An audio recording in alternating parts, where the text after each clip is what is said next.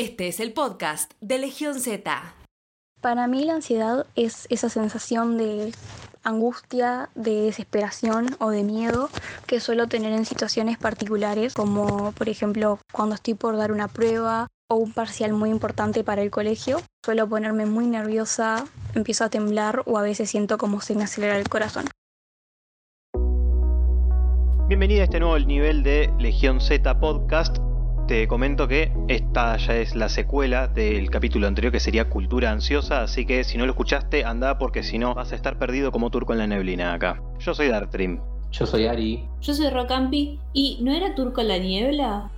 Me hiciste Es lo mismo, es un, es un concepto. ¿Cuál es la diferenciamos niebla de neblina? Yo creo que neblina es un poco más húmeda. Arre. Es lo mismo. Yo soy Candy. Y yo soy Dami, y esto es Legión Z, el podcast. Bueno, habiendo tocado la ansiedad en el capítulo anterior, ¿no? Con Agostina que nos reveló un montón de... Nos sacó varias dudas que ya teníamos de antes, pero que además puso un poco de conciencia social en cuanto a aceptar y normalizar la ansiedad eh, dentro de los parámetros normales, si se quiere. Pero ahora, ¿cómo nos toca a nosotros, no? Digamos, ¿ustedes cuándo se sienten ansiosos en la cotidianeidad? Eh, en lo personal, al ser estudiante, creo que lo más común es estresarse por exámenes, por cosas de la facultad, por estudios. Eh, no sé qué piensan ustedes, ¿no? Pero por lo menos por mi parte, mi principal fuente de estrés es esa, estudios. Che, ¿y cómo identifican el estrés en ustedes? Yo particularmente el estrés en mí lo, mm, lo puedo identificar porque básicamente me estoy quedando pelada. Quiero que sepan. No te digo pelado, pelado, pero tengo ahí una, caída de cabello bastante considerable. Y después porque tengo muchas ganas de fumar, pero me parece que eso ya es más ansiedad que estrés. Eso de la caída del pelo, eh, buenísimo que lo mencionaste, es cierto. Yo el otro día estaba hablando con mis amigas y todas coincidimos en que se nos está cayendo más el pelo ahora de lo que normalmente se nos caía, el año pasado. Es súper loco. Sí, obvio, no sé, para mí es por una cuestión de, hormonas. No sé muy bien qué, cómo funciona el organismo en ese sentido, pero me parece que tiene que ver más que nada por ese lado. Yo identifico el estrés, por ejemplo, cuando, cuando se me juntan varias actividades o, cuando te das cuenta que tal vez no llegás en los tiempos que, creías con, con una entrega, por ejemplo, o algo por el estilo. Como tener esa presión de eh, el tiempo también. Digo, el tiempo me parece que influye muchísimo. Estar llegando tarde a un lugar, eh, salir con tiempo y que algo te termine, te termine retrasando, por ejemplo. Eso me parece que es todo un cúmulo de estrés y más depende de cómo sea la persona. Pero en mi caso es cuando no puedo cumplir con un tiempo. Eh, yo hice como una mini encuesta eh, no chequeada por Instagram y una situación que me contaron que en general genera mucha ansiedad en la gente. Lo peor es que me lo mencionaron dos personas que no se conocen y me causó mucha gracia. Es el momento en el que vas al chino y tipo terminaste de, de pagar y tenés que guardar toda la bolsita antes de que empiecen a pasar los productos de la persona que está siguiente a vos. Ese momento es horrible para todos y me reidentifico con eso. No sé si les pasa a ustedes. Tal cual, Ro, me, pasó hoy, particularmente cuando estaba volviendo del chino. No, no sé cómo decir esto sin quedar xenofóbico. Además está decir que yo amo a la cultura oriental. Pero viste que como que no suelen ser muy copadas las cajeras de los mercaditos chinos en general, que en realidad nosotros lo interpretamos como que no son copadas, pero en realidad es otra cultura, otro tipo de trato, nosotros también somos re pesados, hablamos con todo el mundo y lo demás, pero mm, yo siento como que te quieren despachar rápido, ¿viste? Como tipo, bueno, dale, comprá, pagá, andate. Y siempre cuando estoy pagando, cuando estoy cargando las cosas, digo, ya me voy, eh, ya me voy, vamos, un segundo que ya me voy, ya me voy, ya me voy. Y varias veces, tipo, la cajera me dice, como, no, tranqui, está todo bien, guarda tranquilo. Así que sí, en esa también, te doy la dos. Como que sentís culpa. A mí igualmente eh, no, no me pasa con los niños, yo voy al día y tipo el flaco que me atiende vive a tres cuadras, tipo es lo más argentino imposible. Este, pero te pasa eso como que empezás a sentir culpa, decís, ay no, si me van a mezclar los productos, la pasás re mal y es la situación más estúpida que te puede llegar a pasar en la vida. Este, encima yo por ejemplo me pasa que hago la compra para cuatro personas, entonces la- las cantidades que estoy comprando porque salgo cada 15 días aprox es bastante y e- es una desesperación ver que le están pasando los productos a la persona siguiente y decís, ay, me falta la mirada. Y a la velocidad de la luz encima, porque están entrenadísimos. Totalmente. Y otras situaciones así que ustedes digan, tipo, en esta me estreso, me angustio, este, me pongo nervioso, no puedo. El subte no era pico. Perdón, pero es que es el mundo yen- yendo a un ritmo y yo queriendo ir más rápido. Y es como, qué sé yo, me estreso mucho en el transporte público, sinceramente. ¿No lo extrañas Oh. ahora? Sí, un montón. A mí en el estrés, por a mí no sé si lo, denominaría estrés, pero es como que a veces me, me- me suena a reto el subte en hora pico, por ejemplo, un bondi, en donde, por ejemplo, va a venir alguien, porque siempre está esa persona que te cae y, se cree que puntualmente lo querés estar apretando o lo querés, o querés estar chocando contra su, contra su hombro, y a mí me genera mucho querer como pelearle en ese sentido, como, mira, capo, si fuese por mí, no estaría chocando con tu hombro, pero es que no, no, no diría que es una situación de estrés, sino como que ahí el estrés de toda esa situación me juega para el lado de la bronca. Claro, de agresividad sería en ese caso, como saca lo No, peor no, de no, vos. porque no me iría, no me iría a las piñas, pero sí me ha pasado que me digan el codito y yo tirar un ¿el codito Ay, qué? no. ¿El codito qué? Si fuese por mí no estaría chocando contra vos, le digo. O sea, Por suerte como- nunca me pasó eso. esa Gracias a Dios. situación es que esa situación es es todo un estrés porque decís qué le tengo que responder, qué le tengo que decir, cómo respondo a esto, pero a la vez es un qué bronca. ¿Y no A te que pasó que te agarraron un día súper sacado y que les respondiste como el orto? No, no me ha pasado de, de responderles mal, pero sí en esa situación en donde te dicen el codito, pero no, no en una donde, che, ¿dónde queda tal calle? ¿Qué sé yo? Andate a cagar. Esa no me pasa, por ejemplo. Y hay gente que sí. A mí lo que me genera mucha violencia, volviendo al transporte público, al subte específicamente, es, ¿vieron la, la parte donde se combinan las líneas, donde baja el 80% del vagón y va hacia la otra línea? Y vamos como todos caminando en procesión, tipo del andén al, al paso, del paso a la escalera, de la escalera al andén. ejemplo. Y a veces me pasa que es como, ay, camina más rápido, por favor. Y, y no sucede, y tampoco puedo andar corriendo a la gente como si fuera yo más importante, pero bueno. Para quienes utilizan el subte, tal vez se les viene a la cabeza Diagonal Norte. Subte C con subte D, más la gente que viene de Constitución y de Retiro. Ahí se te mezcla el mundo entero. Ni lo menciones. Y ustedes dentro de todo tienen como contexturas bastante más grandes que las mías, pero yo ahí me ha pasado de la multitud que me lleven para el otro lado y decir, por favor, no, por favor, déjenme ir. Tipo, y, y yo ver cómo se aleja la salida de a poquito y no poder pasar. Además, viste que justo hay como un holcito que es como el punto culmine entre las tres combinaciones, que hay como todo un microclima, como que la temperatura es otra, el aire es otro. Para mí es como, no sé, otra capa de la tierra esa parte. Sí, horrible. Claramente no extrañamos nada de eso.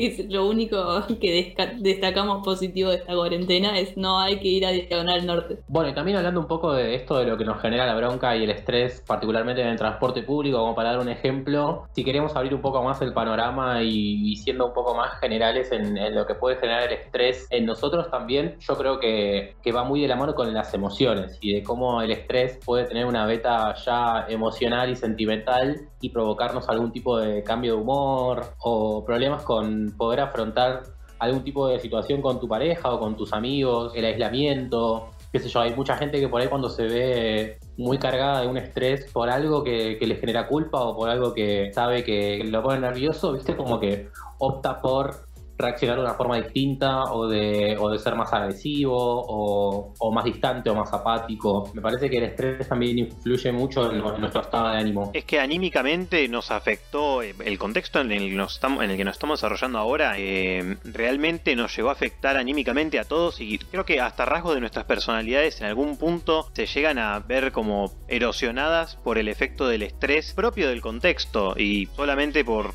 podría haber pasado capaz siendo, o sea, que no haya habiendo no ocurrido lo del coronavirus, cambiado nosotros nuestra forma de ser en consecuencia de otro tipo de estrés, puede ser, pero es un, es un factor desencadenante que nos termina afectando tarde o temprano. Sí, con el tema de la pandemia eh, coincido. Mi forma de ver las cosas y también como de reaccionar a ciertas cosas cambió bastante. Eh, no sé cómo estarán ustedes chicos, pero yo también, o sea, me siento totalmente estresada, valga la redundancia, más aún con el tema de los estudios. Eh, con respecto a mis amistades, por suerte, no, está todo bien. Y creo que hasta la pandemia como que nos ayudó en mi caso personal, como a acercarnos más, como a empatizar más con el otro, ¿no? Como ponerse a charlar y sentarse así como estamos ahora nosotros y, y hablar de lo que nos pasa, porque esas son cosas que quizás normalmente uno no hace pero ahora que todos estamos pasando más o menos por lo mismo, tenemos como una oportunidad de poder charlar de algo que es común para todos, ¿no? Exactamente. A ver, algo que pasó puntualmente en cuarentena fue, y hablando de los primeros días, esto de, ay, es el momento ideal para hacer cosas, estamos en casa, vamos a poder eh, hacer ejercicio, vamos a poder hacer ese taller que antes no pudimos.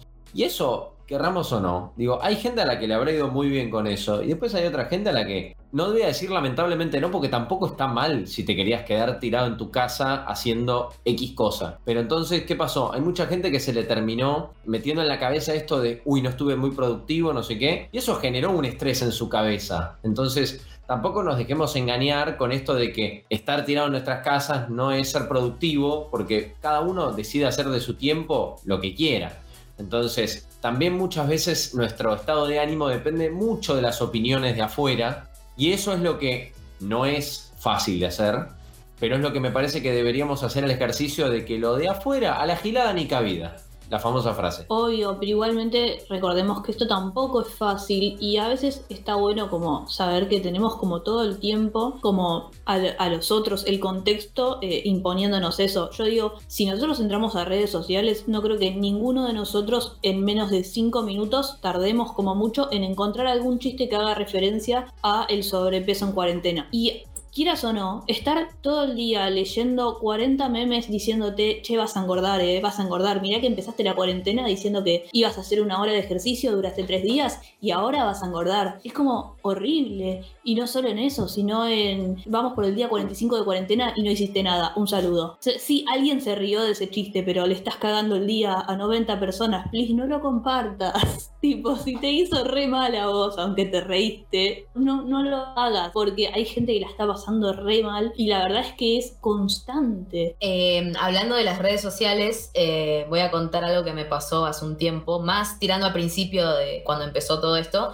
Eh, hay un influencer, se ve que es súper conocido en su país, creo que es mexicano el chabón, y es como una especie de mm, estos que te dicen querés ser tu propio jefe, bueno, una cosa así, como un emprendedor, que en su biografía dice, si en esta pandemia no terminaste o no completaste un posgrado que tenías pendiente, entonces sos un desorganizado. Tipo, esa frase la tenía en la biografía, como diciendo, si no, si no estudiaste algo nuevo, si no hiciste algo en esta pandemia, sos un desorganizado. Y la verdad que me parece cualquiera, porque estamos, volviendo a lo que estábamos diciendo, este, cada persona es libre de hacer lo que quiera. Si vos querés hacer algo, hacelo, pero está perfectamente bien si no querés hacer nada también. O sea, es tu tiempo. Nadie tiene que decirte qué es lo que tenés que hacer y mucho menos tenés que estar estresado por eso. Yo acá, permitime eh, decirte que en algunas cosas coincido, como que, por ejemplo, cada uno es libre de hacer con su tiempo lo que sea. Sí, me parece que tampoco es tan sano no estar haciendo nada, pero no por una cuestión de estar 100% activo todo el tiempo haciendo cosas,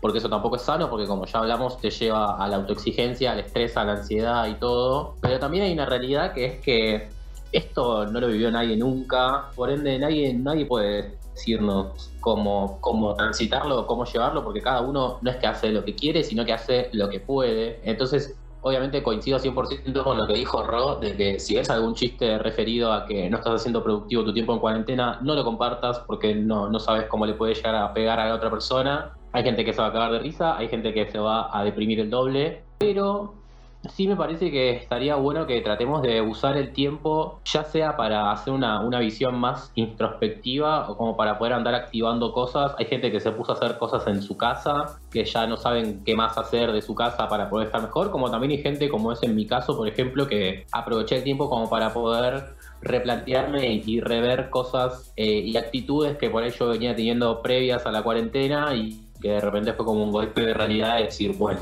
a ver qué hacemos con todo esto ahora. Que también tiene algo de paradójico, que es que también genera estrés y también genera ansiedad de eso. O sea, en definitiva, es toda una mierda, no mentira.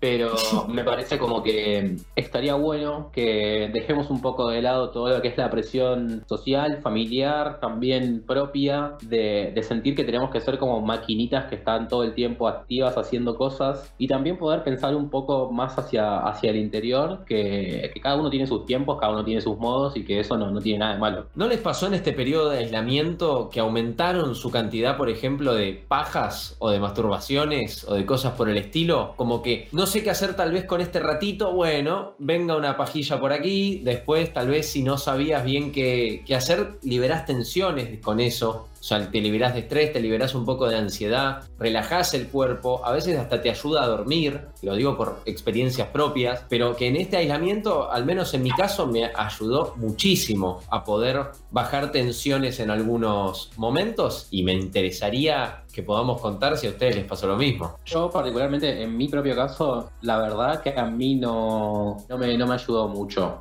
O sea, sí, obviamente he tenido momentos donde, bueno, no sé qué hacerme alguna paja, como todo el mundo, pero eso es más allá de, la cuarentena, a veces veo que, sucede.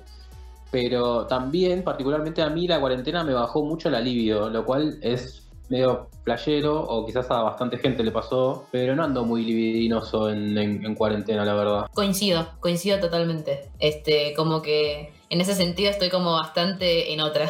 a mí me pasaba, bueno, eh, me sigue pasando, llega un punto de mi vida en el que yo creo que masturbarme ya es una pérdida de tiempo, pero porque creo que lo podría usar en otra cosa. Pero llega un punto en el que cuando estoy tan, tan tensionado, digo, lo uso más como para sacarme la migraña, ponele. Pero, o sea, cuando la ducha ya no funciona, cuando automedicarme ya no funciona, digo, lo tomo más como un hábito medicinal que, que un acto de, como de placer. Sí, un poco también que es algo real, que la, que la masturbación es medicinal, ayuda también al autoconocimiento, a saber qué es lo que a uno le gusta, qué es lo que a uno le estimula. Eh, uno libera, libera endorfinas, libera un montón de cosas al, momento de, masturbarse, porque es un momento muy íntimo y un momento de, amor propio. Entonces, como que todo lo que tenga que ver con el amor propio me parece que, siempre ayuda a desestresar, a bajar un cambio y a poder estar en el aquí y en el ahora, ¿no? Claro, como que la cuarentena por un lado nos dio como, además de todos los bajones que nos dio como un momento en el que todos nos deprimimos, a todos nos dio ansiedad, a todos nos dio estrés, también como que nos dio un pequeño espacio, un pequeño tiempo libre, un recreo que podemos aprovechar como para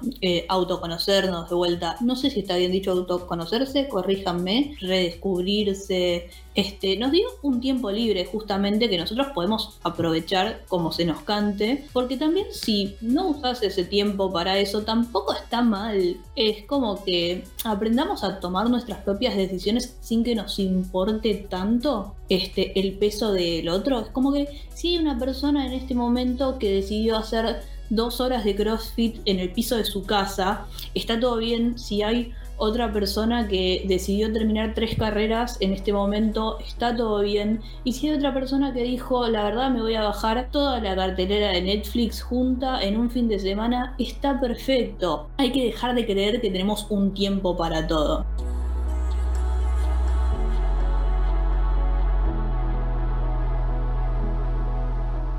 Este fue el podcast de Legión Z.